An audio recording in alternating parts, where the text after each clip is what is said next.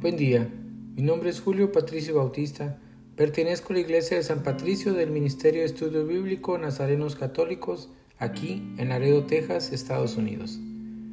Lectura del Santo Evangelio según San Juan, capítulo 14 del 21 al 26. En aquel tiempo, Jesús dijo a sus discípulos, El que acepta mis mandamientos y los cumple, ese me ama. Al que me ama a mí, lo amará mi Padre, yo también lo amaré y me manifestaré a él. Entonces le dijo Judas, no el Iscariote, Señor, ¿por qué razón a nosotros sí te nos vas a manifestar y al mundo no? Le respondió Jesús, el que me ama cumplirá mi palabra, mi Padre lo amará y vendremos a él y haremos en él nuestra morada. El que no, no me ama no cumplirá mis palabras y la palabra que están oyendo no es mía, sino del Padre que me envió. Les he hablado de esto ahora que estoy con ustedes, pero el Paráclito, el Espíritu Santo que mi Padre les enviará en mi nombre, les enseñará todas las cosas y les recordará todo cuanto yo les he dicho. Palabra de Dios. Gloria a ti, Señor Jesús. Palabras del Santo Padre. Él mismo lo dice. Él os lo enseñará todo y os recordará todo lo que os he dicho.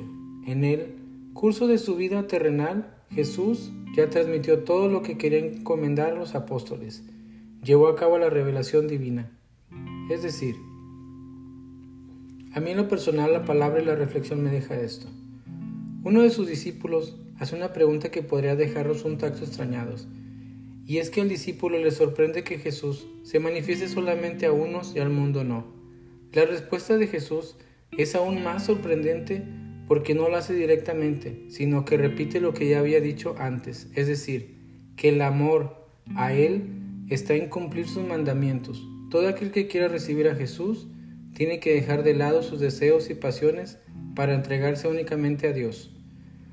Tal vez podamos pensar que no podemos solos, pues somos débiles y que siempre habrá trabajo que hacer.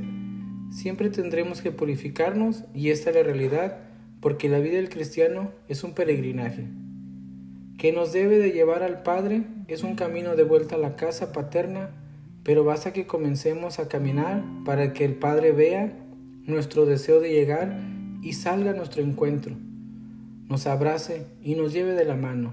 El camino no es fácil para quien va solo, pero para quien va con Jesús, nada lo hará temer, nada será tan difícil que sea insuperable y la meta no será inalcanzable. Tal vez es el ideal, es muy grande, pero una vida sin ideales grandes es triste. Oremos.